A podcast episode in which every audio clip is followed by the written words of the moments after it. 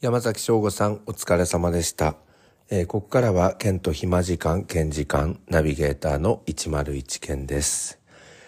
えーこの振り、えー今日で終わりにしようと思います。えーオーストラリアの、えーと特集を、えー終えた今ですね、またちょっと私のポッドキャストが暗礁に乗り上げまして、どうしようかなって思ってるんですよ。で、第1回からずっと聞いている方は、えっ、と、昨年の10月の2日ぐらいから始めた段階では、なんかこう気取って、ナレーション風に、えー日々を綴るみたいなテイストでやっていたんですけど、まあこれもいかんいかんと思って、えー違うテイストに、あの変えてみたんですよね。で、次に頑張ったのが、ラジオ風にするみたいな感じで、面白い話を、えー披露する。しかも、毎日更新みたいなことでやっていたんですけど、あの、実はこれ結構自分を疲れさせる時間に なっていたというか、その放送の時間だけじゃなくてですね、あの、日々何かネタはないかなっていうふうに考えるようになってしまって、なんかネタ作りの人生みたいな、なんかそんな感じになってしまったんですよ。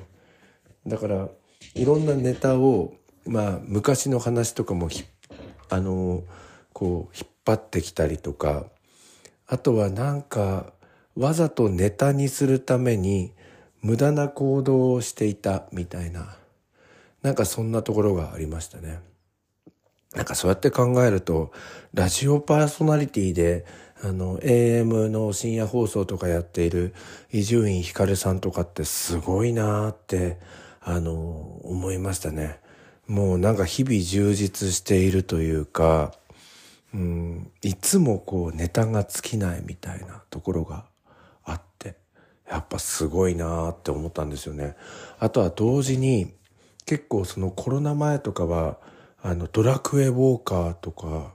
あとは自転車で、えー長崎の五島列島を旅したりとか、いろんなことをやっていたんですけど、もしかしたら、その体験をたくさんやることによって、ラジオで報告できるようなことが多くなる。そういうのも、プロのラジオパーソナリティとして、まあ楽しみながらも意識してきたことなのかなとか、そんなことも思ったんですけど、自分は結構、あの、これをずっと一年間やっていくのは辛いなっていうふうに思ったので、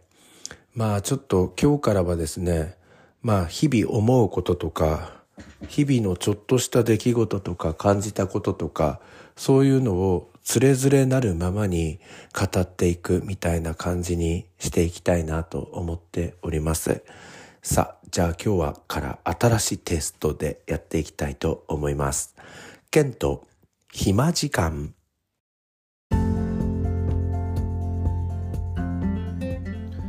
101件です。えー今日は2つのことをつれづれなるままに話していこうと思うんですけど一つは入試広報の仕事をしている101件そしてもう一つは英語教師の101件。こんな感じで話していこうと思います。まず一つ目、えー高校の広報官をやっておりまして、えー PR の先頭を切って、えー日々やっているんですけどこの2日間で昨日今日で、えーつくば市内の15の公立のですね、えー中学校と義務教育学校を、えー回ってまいりましたあの義務教育学校ってあまり聞きなじみのない方もいると思うんですけど、まあ、簡単に言うと、えー小学校と中学校がこうくっついているような、まあ、新しいタイプの、え融合型の学校なんですよね。だからそこは、え小学校1年生から中学校3年生までいるんですけれども1年生から9年生まであるっていう感じなんですよね。まあオーストラリアとかでもイヤー、えー1から、えーイヤー9とかっていう風になると思うんですけどなんかそれにちょっと似てるかなって感じなんですけど、えー、1日目はですね7校行きまして、えー、ちょっと、えー、自分の学校から遠いエリアを回ったんですよね、え、走行距離は44キロでした。で今日は、え、8校回りましてこちらはちょっと距離的には短い感じで39キロを走りましてまあ2日間で80キロ以上を日中車を走らせてるって感じなんですよ。授業が終わってから、えー、お昼過ぎぐらいから行くんですけどでそこ回ってきたんですけど。でどうやって効率よく回ってるかっていうと Google マップが便利なんですよ。営業で車とか乗られてる方 Google マップ活用していますか？あの行き先を全部打つんですよ、えー、目的地を追加するみたいなやつで Google マップに。だから行きたいその中学校とか義務教育学校の名前をバーって入れていくとまあ地図がそれに反映されるんですけど適当に打ってしまうだけだともうドクタースランプあられちゃんみたいにキーンキーンキーンってあのもう東から南南から西西から北とかまた戻ってみたいになっちゃうのでなるべく効率よく回れるように行く順番をこう変えていくんですよね。えー、ボタンを長押しして上にしたり下にするしたりすると目的地のところがこうスライドされてあの順番が変わるんですよ。でその順番が変わった状態が下の地図の画面に反映されるからなるべくこう円を描くような地図になるように、えー、7つの中学校義務教育学校の順番を変えていくんです今日は8つだったんですけど円を描くように、えー、一周回ってきましたよっていうふうに地図がなれば一番効率よく回れるっていうことで、えー、本当にこの Google マップ便利だなって思ってるんですよね。ただなんかこれパソコンの方にあの送信することができるんですけれどなんかこのパターン保存することがうまくできないみたいでそれができるようになればまた、えー、夏休み前に回る時も記憶に残っていればそれでまたナビゲーションが始められるのになぁなんて思ってるんですがまあともかくこの Google マップの地図を活用して学校出発学校戻りで中学校7校8校、えー、ずっとこう経由していくわけなんですけれども円を描くようにして戻ってくるといいみたいな感じですよね。えー、今日八校行ったのはですねまず学校から、えー、南の方にまず行きまして南西の方かなそれから南それから南東、えー、それから東、え北東北そして学校に戻るみたいな感じで反時計回りみたいにして回ったんですけどこの8校をこの Google マップのおかげで、まあ2時間半ぐらいで回ってこられちゃうみたいな感じで、とても便利なんですよね。で、中学校は今やっぱり新学期が始まったところで、めちゃめちゃ先生方忙しくて、で今日ちょっとタイミングが悪く失礼しちゃったんですけど給食の指導をしている時間帯とかにもかぶってしまって、まあ、大変失礼したんですが皆さん快くあの受け入れてくれるんですよね。で学校によってその受け入れ方が変わっておりましてまだそのコロナのですね対策というのを強化している学校では玄関のところにですねえー、コロナ対策のため、えー、外部のお客様は中に入ることができませんのでこちらのインターホンを押してくださいとかあとは学校の代表番号があのホワイトボードに書かれていて玄関からこちらにお電話くださいみたいなところがあったり。かと思えばインターホンが、えー、あってインターホンを押して話すると2階の職員室まで上がってきてくださいみたいに言ってくれるところもあったりしてまあちょっとこれは私今回3年目なので慣れたんですけれどもパターンがつかめない状況だと結構あの慣れるまで大変なんじゃないかななんて思っていますね。でも皆さん忙しい中本当に丁寧に対応してくれてだから私もその iPad の中にですね、えー、今回あの新入生が誰が入ってとか、えー、高校2年生は今どういう理系のクラスにいるとか3年生だったらどんな進路を目指して今頑張っているとか卒業生だったらばどんな大学や専門学校に行ったとか聞かれたらすぐに答えられるようなデータブックをデータにこう作ってもらったんですけど入試の部の後輩の方に。それを持って行っているんですけどまあちょっと日中の忙しい時間にお邪魔するので私の場合は短時間3分以内に終わらせる。そうしないと他のあのその相手をしてくれた先生の時間を奪ってしまうっていうような哲学があるので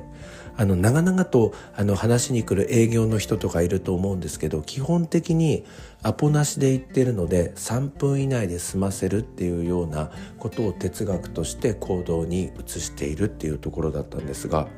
まあ2日間で本当に充実しました。で明日はですねちょっと方面を変えまして、え、守谷市内とかつくばみらい市の方に、えー、ちょっと行きたいなと思っておりましてまたあの Google マップでこう円を書いて準備をしたところでございます。で保存ができないので、まあ、携帯電話のサファリはこの状態にしておかないと明日もう一回あの作らなければいけないみたいな感じなので明日もちょっと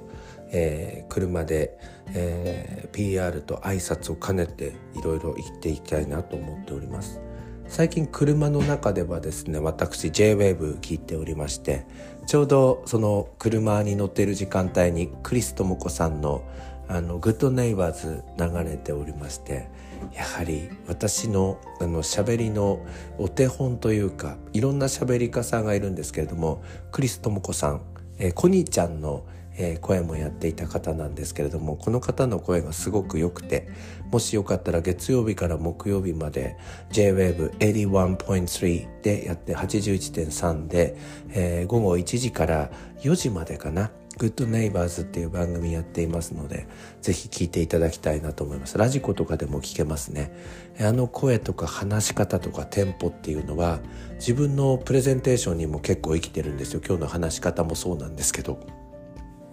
まあまあそんな感じで、えー、PR パブリックリレーションズの仕事の話でしたね。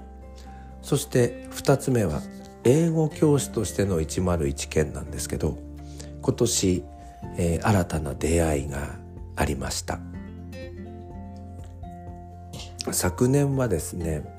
ちょっと授業数減らしてもらっていましたので週に3時間3年生のあるクラスだけを担当させていただいていたんですけど今年はちょっと自らもう少し授業をやらせてもらいたいなという希望を出しまして週8時間2つのクラスをやらせていただくようになりました。一つは3年生のクラスなんですけれども、えー、今日ですね2回目の授業だったんですが1回目はエンカウンターみたいな授業をやっていて、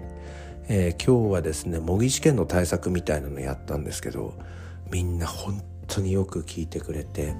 うなずきながら聞いてくれて演習の時間とかもすっごい頑張ってるんでこっちももっと張り切りたいなと思って、えー、この収録が終わったらまた明日の準備やろうかなと思ってますね。そしてもう一つは2年生の、えー、特進のクラスを担当するんですけれども、え、今日エンカウンターやったんですけどここはねちょっとね元気がいいクラスっていう感じであのだんだん合わせていこうかなと思ってるんですけどなんか可愛いやつらが多いなみたいな感じがしましたね。でまあうちの学校前にもちょっと話したかもしれませんが ICT 先進校の学校と、まあ、自分たちでもあの胸を張って言えるような仕組みがありまして、まあ、生徒も教員も iPad を使っていてえー、教室の黒板の中心にはあの大型スクリーンがありまして AppleTV でつながってるみたいな形ででアプリケーションメタ文字クラスルームっていうのを入れていましてまあこれのですね機能がいっぱいあるんですよ。で今までその入試の PR の中で、えー、たくさんうちの子の授業のスタイルすごいんですよって PR やってたんですが私ずっと3年生を教えていまして iPad をまだあの取り入れていなかった頃のクラスだったので、えー、今年はですねこの2クラス本格的に自分も生徒も iPad を持って授業をやるっていうことでどれだけの双方向の授業ができてどれだけ効率よくその iPad を使って成績を上げられるかっていうことで今あの日々結構勉強してるんですよ。で教わるのはちょっと恥ずかしいなとも思ったんですけどまああのできないままあのはったりでやるのもあれかなと思ってもうどんどん2年目3年目の先生にこのメタ文字クラスルームの機能とか教わりながらこういう場合こういうふうにやるんですよって今そういう若い先生たちに先生をやってもらいながらすごいですよね。自分が PR していたんですが実は自分は使うチャンスが少なかったということで今あのどんどん勉強してどんどんインプット46歳7歳になってからいろいろ今勉強しているんですけどかなりあの機能があってもともと自分プレゼンテーションが好きなタイプなのでこの双方向で iPad を駆使しながらやる授業っていうのをかなり極めてみたいなと思ってるんですよ。でこちらの目標はまあ学校のモデルの授業になるだけではなく、えーと、全国的な形で話題になって、えー、まあいろんなところから視察が来るみたいなくらいまでちょっと極めようかなと思っておりまして。もうすでにそれぞれの授業の準備8時間ずつぐらいやってるんですけどまだちょっと足りないなと思っておりましてこれから、えー、この放送終わったら2時間ぐらいさらに明日の仕込みをちょっとやっていこうかななんて思っています。まあそんな形で101件も新学期新年度がスタートしまして、まあ、新しい出会い新しい取り組みの中で日々バタバタしているわけですね。えー、皆さんもどうでしょうかね。えー、大学生になった方とか専門学校に行った方とかそれから今年から社会人になった方とかまあいろんな出会いがあったりそれからいろんな慣れない経験とかがあって疲れている人もいると思いますけどお互いに頑張っていきましょうね、えー、我が家の娘もですね大学生活が始まりまして、えー、昨日はあの新刊があって帰り遅くなるっていう話でしたがけれども、えー、夜の11時近くにあの帰ってまいりましてお父さんはとても心配だったんですけど本人はすごく元気です。そして今日もですね大学に行ってるんですけどもう夜の8時なんですけれどまだ帰ってこないみたいな感じでまあなんかいつまでも過保護なことばかりあの言ってられないし一人暮らしをしている大学1年生もいることを考えると同居して大学へ行っているからって言っていつまでも子供扱いして「あの今日はどこ行ってきたんだ」とか「帰り遅いな」とかっていうのは一切言わないように心に誓っておりますが心の中ではそわそわしているっていうような感じですけど娘も大学生活すごい楽しんでいるような感じで。えー、これから勉強も頑張ってもらいたいななんて思っております。ということで今日はつれづれなるままに最近の101件の生活仕事を中心にお話をさせていただきました。